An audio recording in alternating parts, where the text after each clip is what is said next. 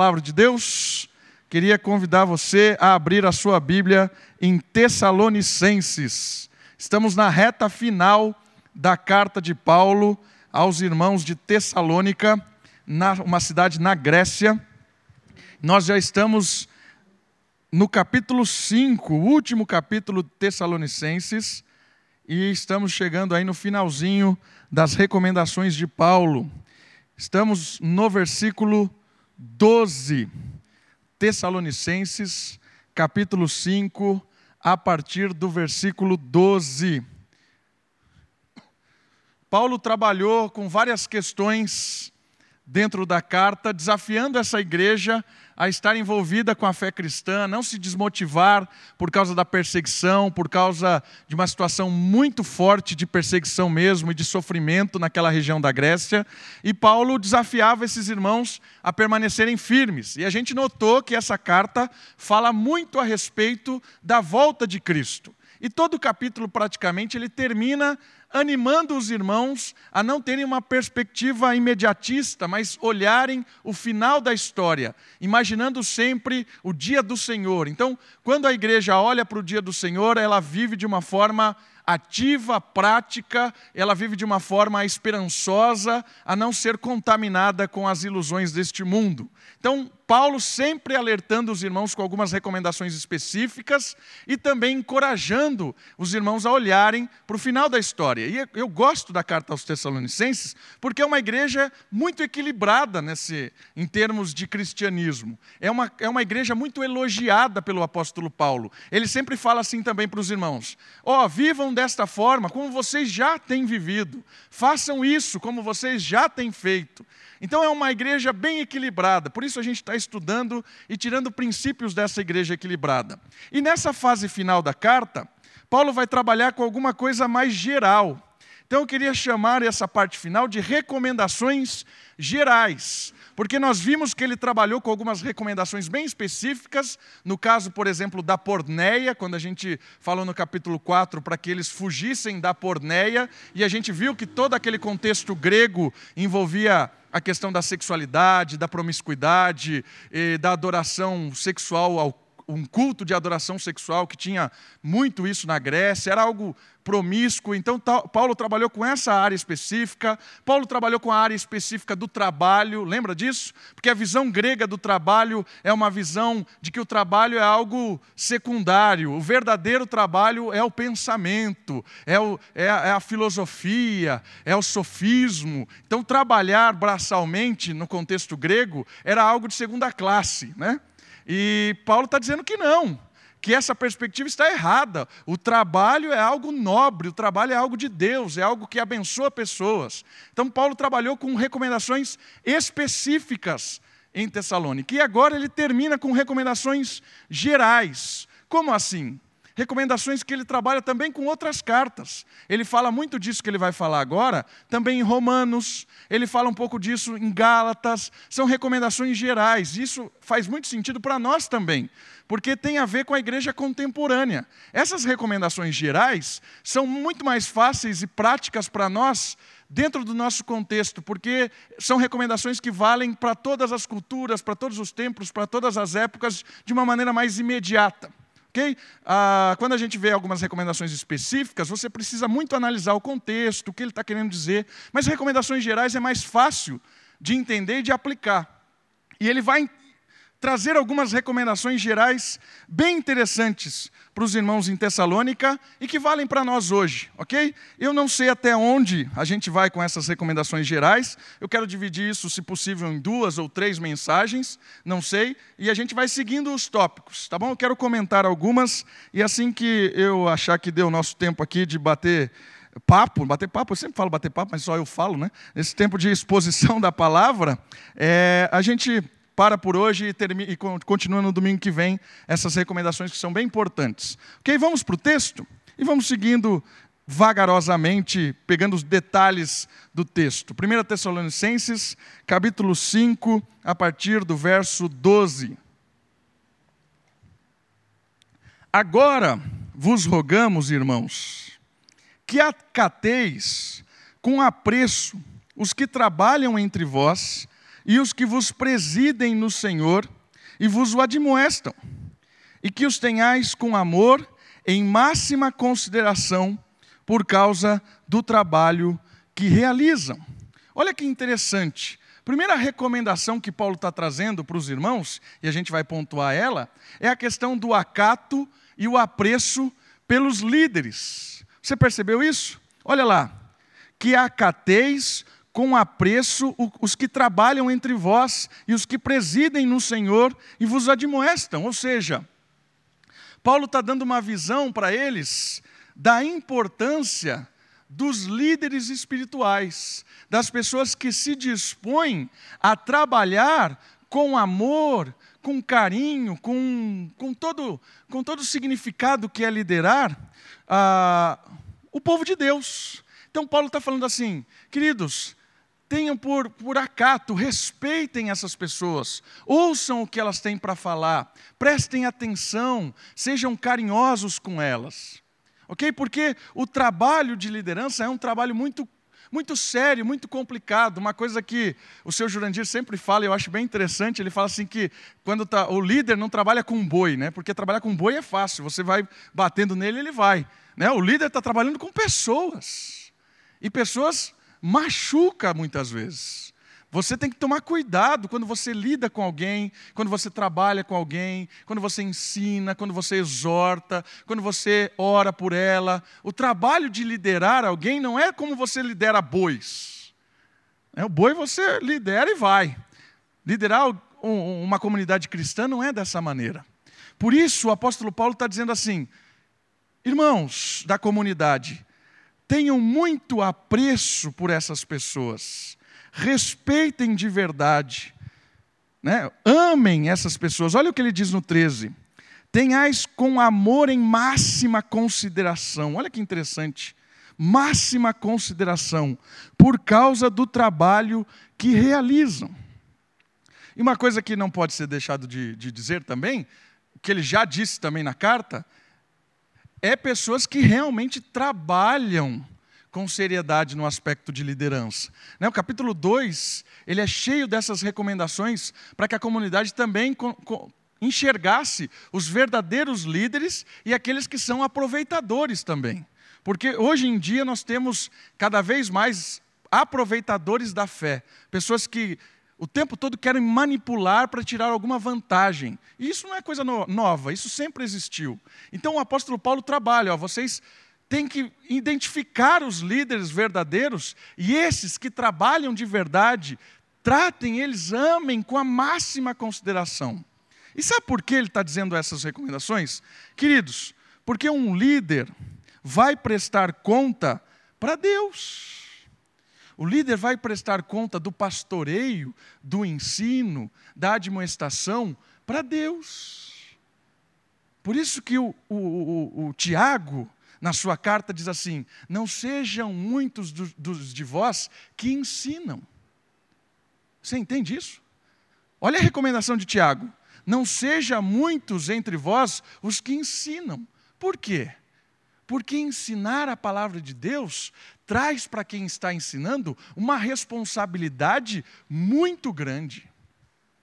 Não é simplesmente abrir a Bíblia, pegar ali, ler e ficar falando coisas aleatórias. Irmãos, estudar a palavra de Deus é algo que leva tempo, leva esforço, leva estudo. Por quê? Porque o peso de falar a palavra de Deus é muito grande para quem está falando.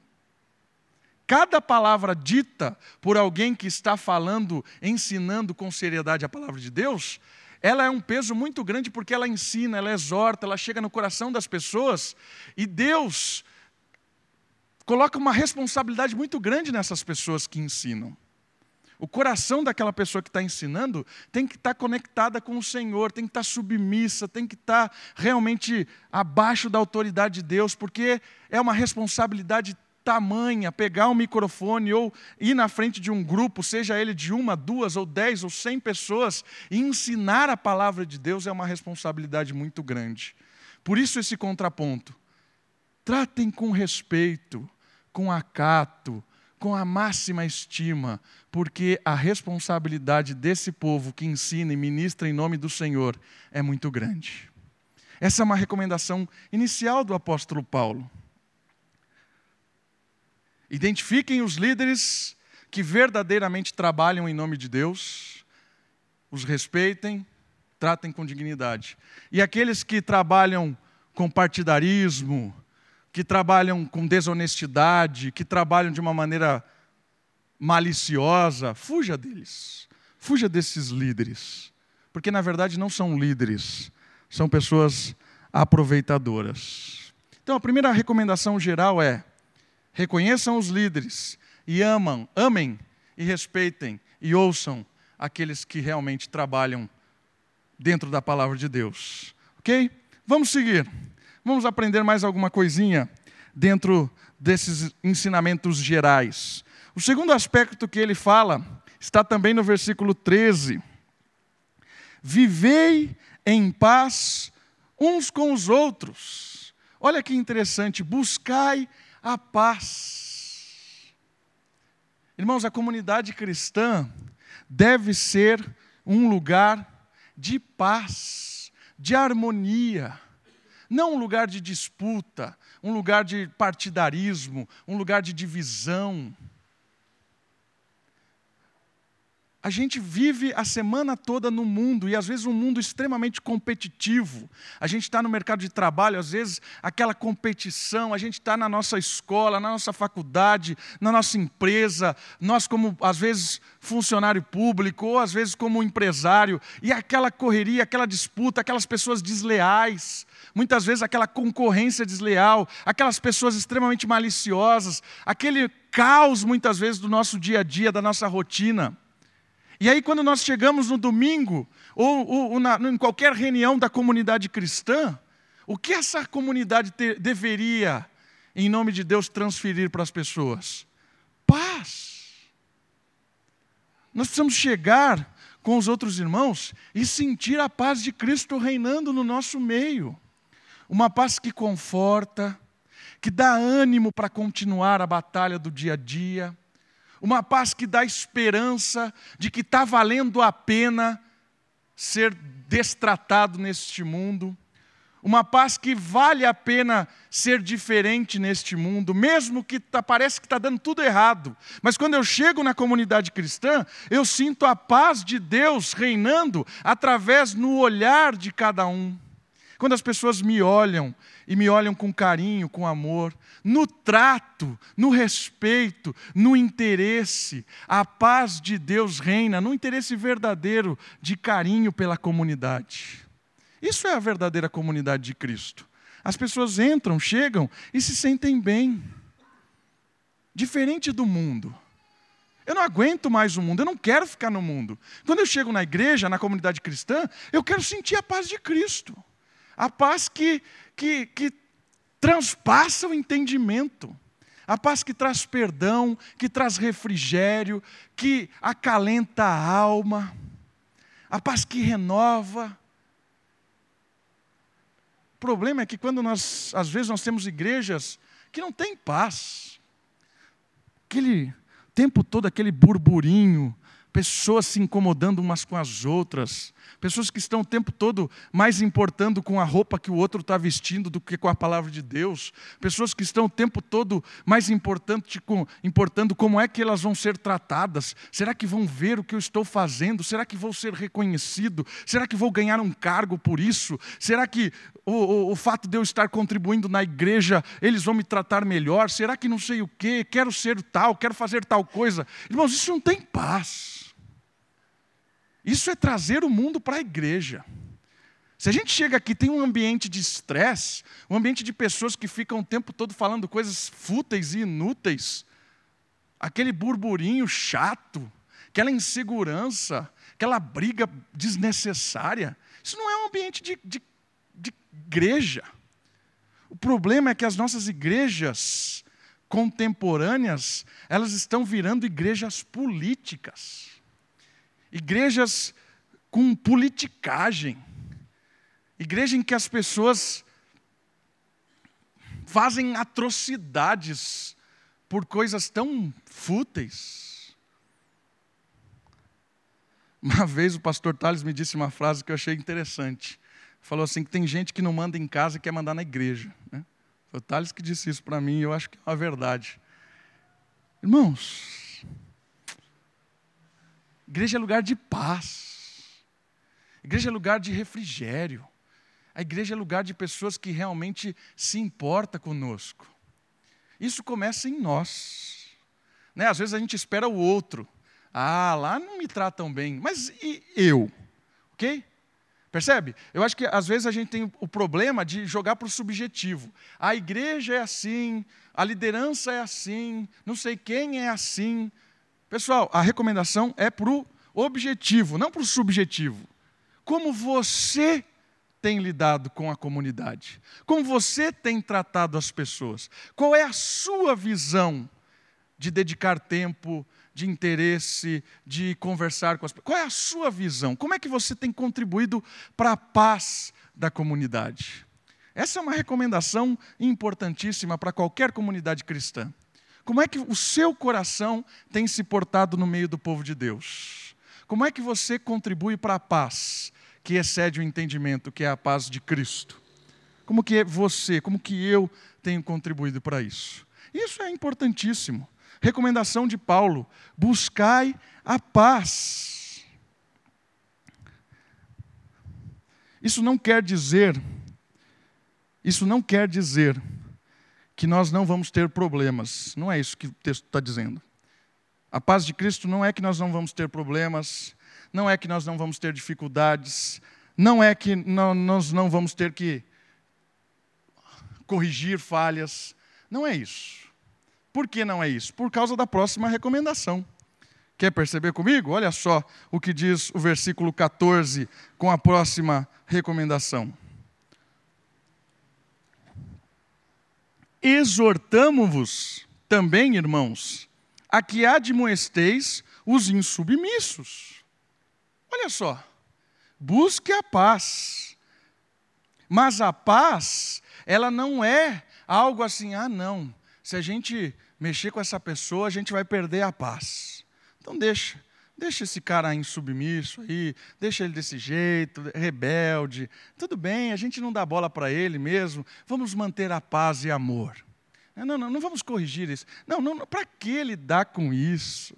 Ah, não, problema de novo. Não, deixa assim, não mexa com isso. Ó, oh, estou falando, você vai mexer com isso, vai dar problema, vai tirar a paz das pessoas. Percebeu que não é isso que ele está falando? Buscar a paz não quer dizer que nós vamos ser coniventes com os erros da comunidade. Buscar a paz não quer dizer que nós vamos fechar os olhos e, e, e cegar para coisas muito terríveis que possam acontecer no meio da comunidade. E aqui eu entendo uma das questões mais terríveis no meio cristão, que é a insubmissão. Hoje de manhã a gente falou um pouquinho sobre obediência, e eu queria só, de forma rápida, falar sobre isso. Eu creio que Deus trabalha com o princípio da obediência. Tudo gira pelo princípio da obediência. Deus, quando criou o mundo, criou uma aliança com o representante que era Adão e disse assim: se você for obediente, tudo vive, ninguém morre, tudo vai ser amorosamente perfeito, encaixado, se você for obediente e não comer. O pacto de Deus com Adão, que era o representante da raça e da criação, era de obediência. A obediência traria resultados magníficos para a humanidade. E nós sabemos que a humanidade foi para o caos e para o pecado, e tudo está contaminado pelo pecado por causa do princípio da obediência. Quando Adão foi desobediente e incrédulo e pecou, ele trouxe uma maldição sobre a criação, uma maldição de caos. Um caos que é decorrente da desobediência. E isso é algo que o próprio Satanás trouxe para cá. Aquele que questionou a autoridade de Deus, trouxe o mal para cá, permitido por Deus, claro, e ele questionou a autoridade de Deus para o, o ser humano e o ser humano foi desobediente como ele foi desobediente. E aí nós temos um mundo hoje que é regido e chamado pelo próprio Deus de desobedientes. Nós também éramos filhos da desobediência, Efésios capítulo 2. Ou seja, a desobediência traz caos para o mundo. E o contraste disso é o óbvio, que é Cristo. Cristo foi obediente até a morte e morte de cruz. Pelo ato da obediência de Cristo, ele trouxe vida a todos nós. O segundo representante, o segundo homem, o segundo Adão representante, foi obediente e trouxe vida. A partir da obediência de Cristo, é possível ter harmonia novamente neste mundo de caos. Por isso, queridos, a igreja é um lugar em que nós devemos reconhecer o princípio da obediência. Se a gente quer ter uma igreja viva, equilibrada, próspera, uma igreja que impacta a sociedade, uma igreja que edifica o povo, é uma igreja que preza pela obediência. Pela obediência à palavra de Deus, pela obediência à autoridade do Pai, pela obediência à autoridade da palavra revelada pela obediência às autoridades delegadas. Por isso que o apóstolo Paulo começa falando: trate com máxima estima aqueles que lideram. Pela obediência aos nossos pais. Filhos, obedecei aos vossos pais, Efésios capítulo 6. Pela obediência às autoridades estabelecidas, Romanos capítulo 13. 1 Pedro também fala: obedeça ao rei, trate o, as suas autoridades com obediência e respeito. Porque a obediência é o princípio de restauração. A obediência é o princípio que transforma o caos em ordem. Por isso, Paulo está falando algo muito importante aqui nesse momento. Ele está dizendo assim: exortando-vos também, irmãos, a que admoesteis os insubmissos, ou seja, aqueles que são rebeldes, aqueles que não estão dispostos a se submeterem à autoridade da palavra. Esses devem ser exortados. Porque se você não exorta alguém no meio do povo de Deus que não está disposto a seguir a palavra de Deus, se você não exorta, essa pessoa vai fomentar, vai fomentar e vai vir causa a toda a comunidade. 1 Coríntios capítulo 5, quando Paulo repreende o, o, o irmão que estava tendo relacionamento lá com a sua madrasta, ele fala assim: vocês não estão reconhecendo o tamanho desespero e destruição que esse cara está promovendo aí na igreja em Corinto. Entrega ele a Satanás, porque Satanás é o pai dos desobedientes. E no dia do Senhor ele será salvo, porque é o Senhor quem julga. Mas agora, o desobediente, não mantém ele aí, não, porque ele está destruindo a comunidade. Entende a seriedade da insubmissão? É claro que, em princípio, é a palavra. E algumas atitudes de rebeldia começam no coração. É, às vezes a gente, a gente ouve algo da palavra de Deus e a gente meio que. Não é bem isso, né? Coração, ah, eu vou fazer, mas. E aí do coração vem para a palavra, né? A gente começa a falar, não é. Ah, né? E começa a reagir, começa a pensar. Não são atitudes de rebeldia perigosíssimas. Normalmente, quando você fala para alguém que ela está indo para a direção errada, em princípio ela vai contestar, né? Não, mas eu estou confortável assim. Eu gosto de fazer isso. Deus não falou o meu coração que eu estou errado. Não precisa Deus falar o seu coração, está escrito aqui na palavra. Irmãos, cuidado para não racionalizar o pecado. Cuidado para não tornar um pecado brando. Cuidado para não ter um espírito de rebeldia no nosso coração. Porque o espírito de rebeldia contamina pessoas e destrói a comunidade. É muito mais importante do que o sacrifício um coração quebrantado. Muito mais importante do que servir a Deus é um coração quebrantado. Lembram dos filhos do sacerdote? do fogo estranho. Lembram dessa história? Do fogo estranho? Prestaram culto a Deus da maneira que eles queriam prestar culto a Deus.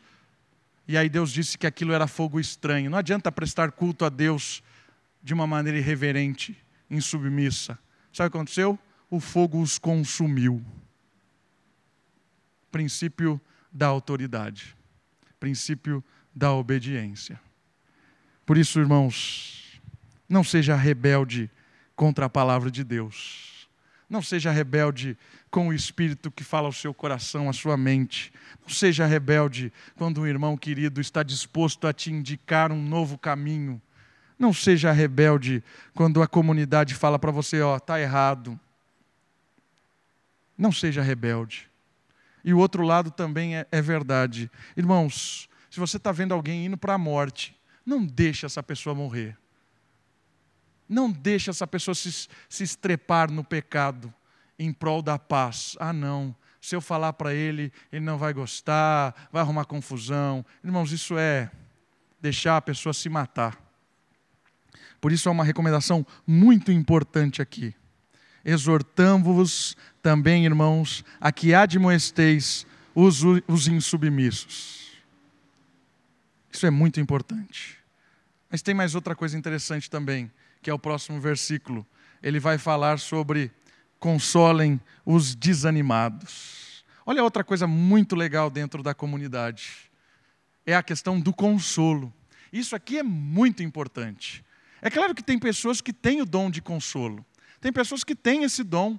Pessoas que estão dotadas de uma maneira espiritual. É uma consoladora por natureza, é o espírito que gera aquilo. Ela tem facilidade em consolar, em animar, em desafiar a pessoa a começar de novo. É legal essas recomendações porque é um contraste. Ele fala assim: não deixam insubmisso. E aí vem em seguida, console os desanimados. Por quê? Porque essa é, é a unidade da igreja. Ao mesmo tempo em que você repreende algumas questões, essa repreensão, se você só tem uma igreja que repreende, repreende, repreende, você vira uma igreja, às vezes, no final, de moralistas. Não é esse o intuito. Aí vem o equilíbrio. Ao mesmo tempo em que você corrige, você consola. Ao mesmo tempo em que você exorta, você levanta. Não os insubmissos, mas os que estão de coração quebrantados. Porque o verdadeiro crente não é o que não peca. O verdadeiro crente é o que vive se lavando do pecado. Os insubmissos a gente tem que dispensá-los da comunidade. Né? Entregue a Satanás para que a, a sua carne seja consumida e no dia do Senhor ele vai prestar contas. Os insubmissos a gente não lida com insubmisso, mas com quebrantado a gente lida.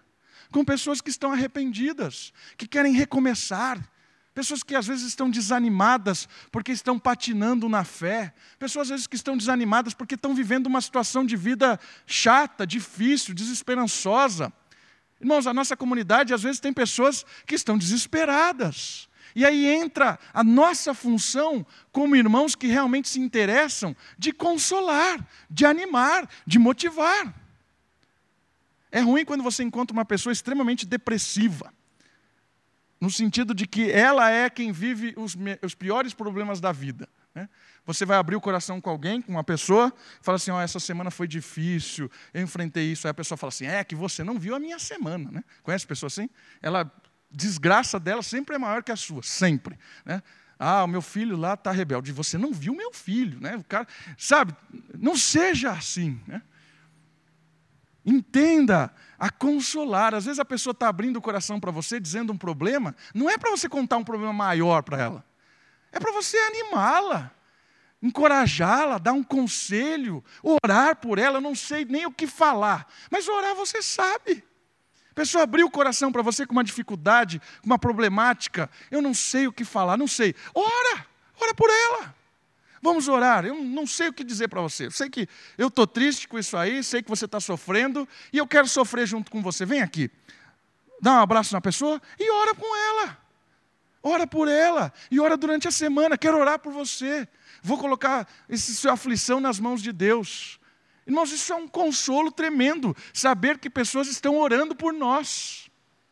Isso é um consolo imenso. E às vezes o consolo é você visitar a pessoa. Às vezes é o consolo você chamar ela para sua casa, ficar um tempo junto ali, conversando. Às vezes é um consolo de você estar dando algumas, algumas orientações. Irmãos, existem centenas de possibilidades e maneiras de consolar alguém que sofre, ou está numa dificuldade, ou está recomeçando. Esse é o nosso papel dentro da comunidade cristã: exortar, consolar, animar os desanimados. Irmãos, todo mundo em algum momento se desanima. Todo mundo enfrenta alguns, algum momento na caminhada cristã que é desanimador. Ou por uma grande decepção, ou por uma grande traição que aconteceu, ou por um grande projeto que às vezes a gente sonhou dentro da caminhada, da caminhada cristã e nada deu certo, a gente desanima. Às vezes é desanimador, às vezes não dá vontade de ir na igreja, não dá vontade de falar com ninguém, não dá vontade, dá vontade de ficar quieto em casa, passar aquela semana de meditação, solitário. Às vezes é assim, desânimo. Todo mundo se desanima com as coisas.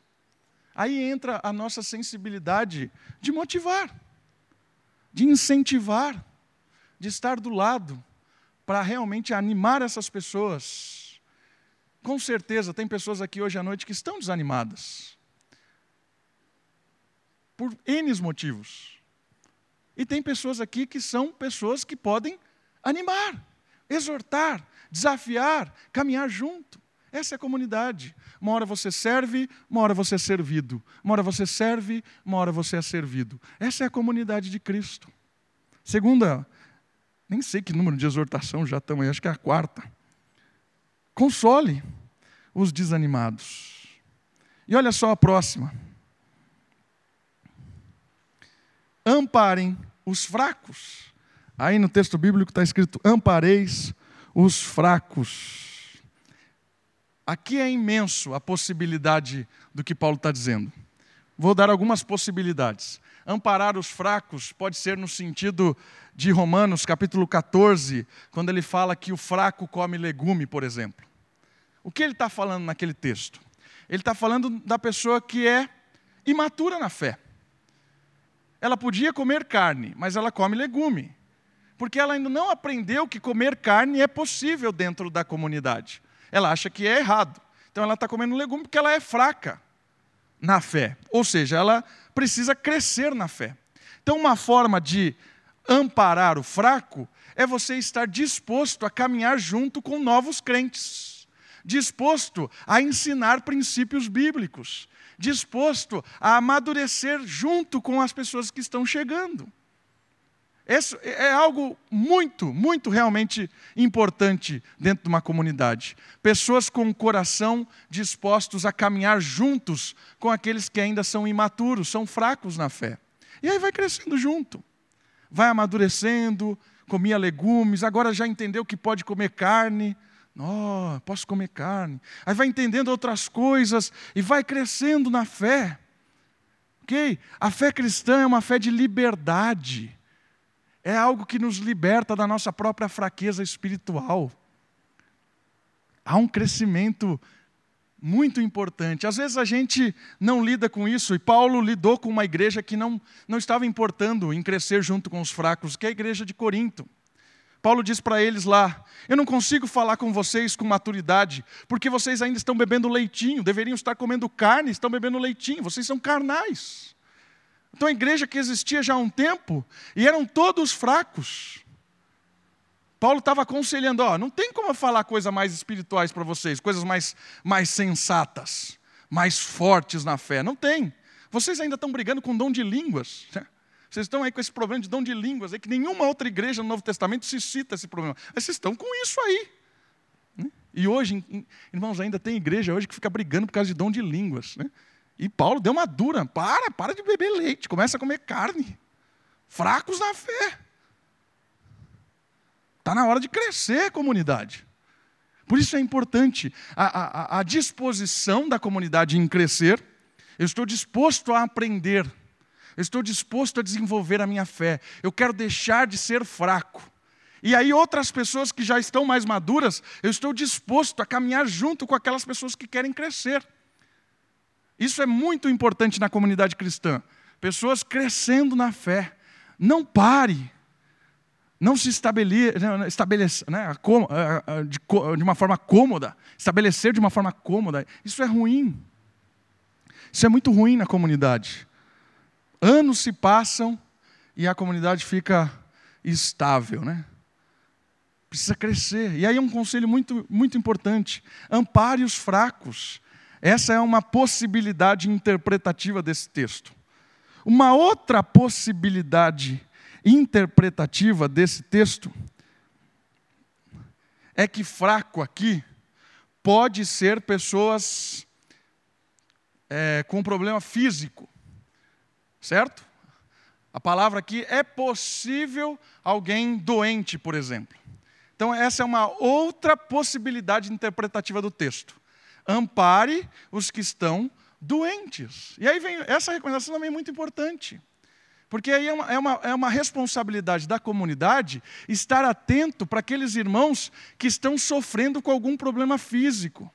Então a comunidade deve ser sensível com essas pessoas, de estar atento com eles, da sua locomoção, da sua, às vezes, a, a, a sua solidão por causa de uma doença física. E aí a comunidade estar atenta de visitar, de orar por essa pessoa, de ligar, de, de amparar essas pessoas. Porque a fase de lutar com uma doença, às vezes, ela é muito ruim. A pessoa lutar sozinha com uma doença é muito difícil. E aí entra o amparo da comunidade, o cuidado da comunidade. Cuidar das pessoas que sofrem no nosso meio. Essa é uma outra possibilidade. Né? E, e, a comunhão é muito importante. Às vezes a gente despreza a comunhão, né? Às vezes a gente troca o domingo da igreja, da comunidade, por qualquer coisa.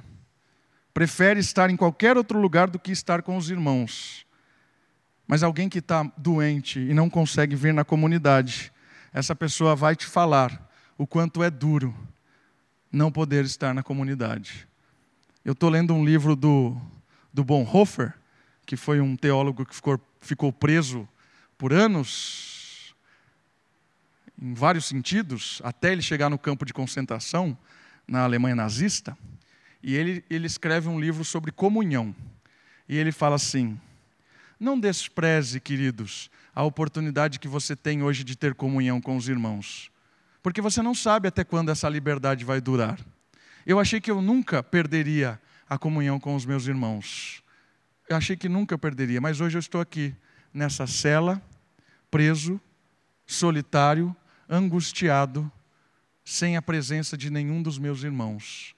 Como é bom a comunhão e como eu sinto falta de ter a comunhão. Por isso, aproveite enquanto você pode ter comunhão com os irmãos. É triste de ler aquele depoimento de alguém que está na cela, sozinho, relembrando às vezes que ele poderia, que ele tinha comunhão e alertando, você que está lendo isso agora, não troque a comunhão por qualquer outra coisa que seja. E aí eu, eu entendo que muitas vezes um amparo que a comunidade pode ter com aqueles que estão doentes é não, não, não deixar que essas pessoas sintam-se sozinhas, sem comunhão isoladas. Eu acho que isso é muito importante para a nossa comunidade. E o último, quero parar no próximo. Último conselho. Seja longânimo para com todos. Longanimidade é um dos atributos do fruto do Espírito, do amor.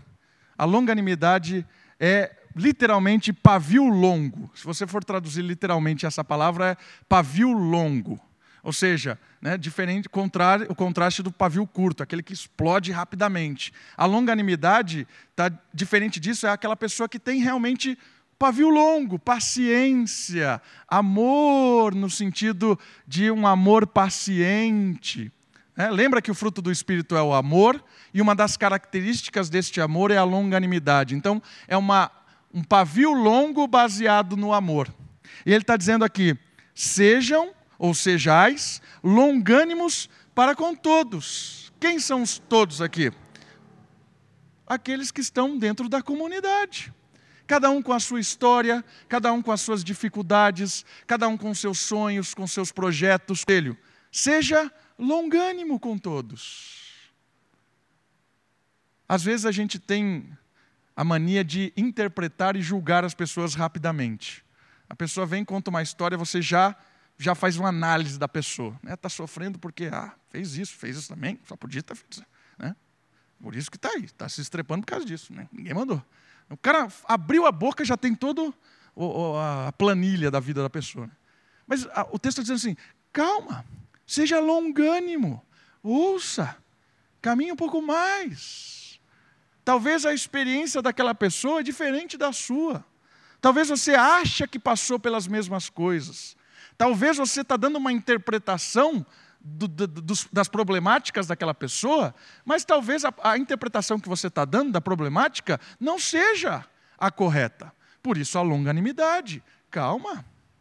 Não estoure logo de cara. Não, não defina as coisas em cinco minutos. Irmãos, tem coisa na igreja que não pode ser definida em cinco minutos. Tem coisa dentro da, de um relacionamento pessoal que não tem como você resolver em cinco minutos.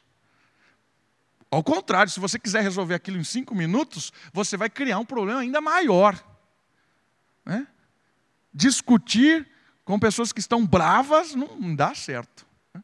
Tem que calma, espera, deixa baixar os ânimos, deixa esfriar, deixa botar, parafusar de novo os parafusos que soltaram na cabeça. Calma, aí vamos lá, vamos conversar, vamos ser longânimos.